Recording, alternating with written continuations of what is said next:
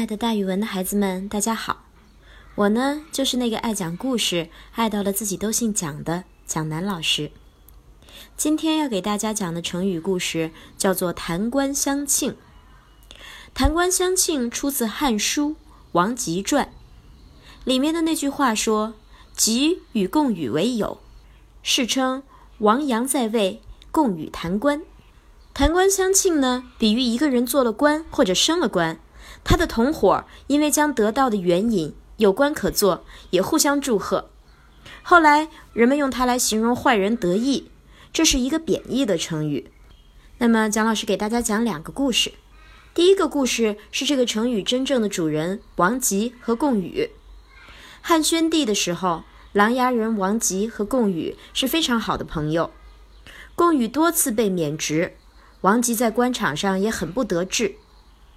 汉元帝的时候，王吉被招去当谏议大夫。贡宇听到这个消息，非常高兴，自己把自己原来的官帽取出来，弹呐弹呐，弹去了多年不满的灰尘，觉得我一定有机会再戴上它了。果然没多久，贡宇也被任命为谏议大夫，所以弹冠就是弹去自己的帽子上的灰尘。